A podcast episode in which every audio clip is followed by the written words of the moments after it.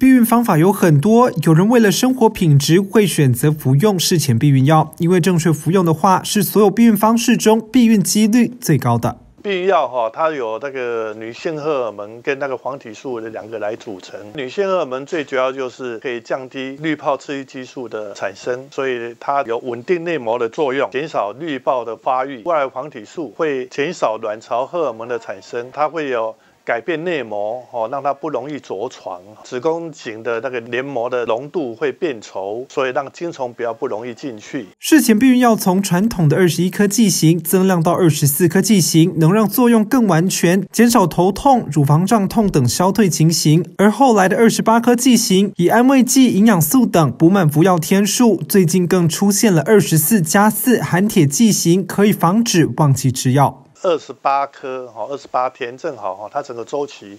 哦，二十四颗吃完以后，大概三四天来月经，所以它维持在二十八天到三十天左右一个周期，所以是合乎一个生理机能。那这在停下来这个水源出血的时候，病人就会开始贫血。那会贫血的话，我们加铁剂，那它这个妇女的吸收效果更好，那它就会来补充病人呃免于贫血的状态。有人担心吃了避孕药会长痘痘、变胖、不孕，医师这样解释：但反而避孕药是有专门用来治疗痘痘的，反而满脸的痘痘会呃治疗到一颗都不剩。有些会避孕药可以降低男性荷尔蒙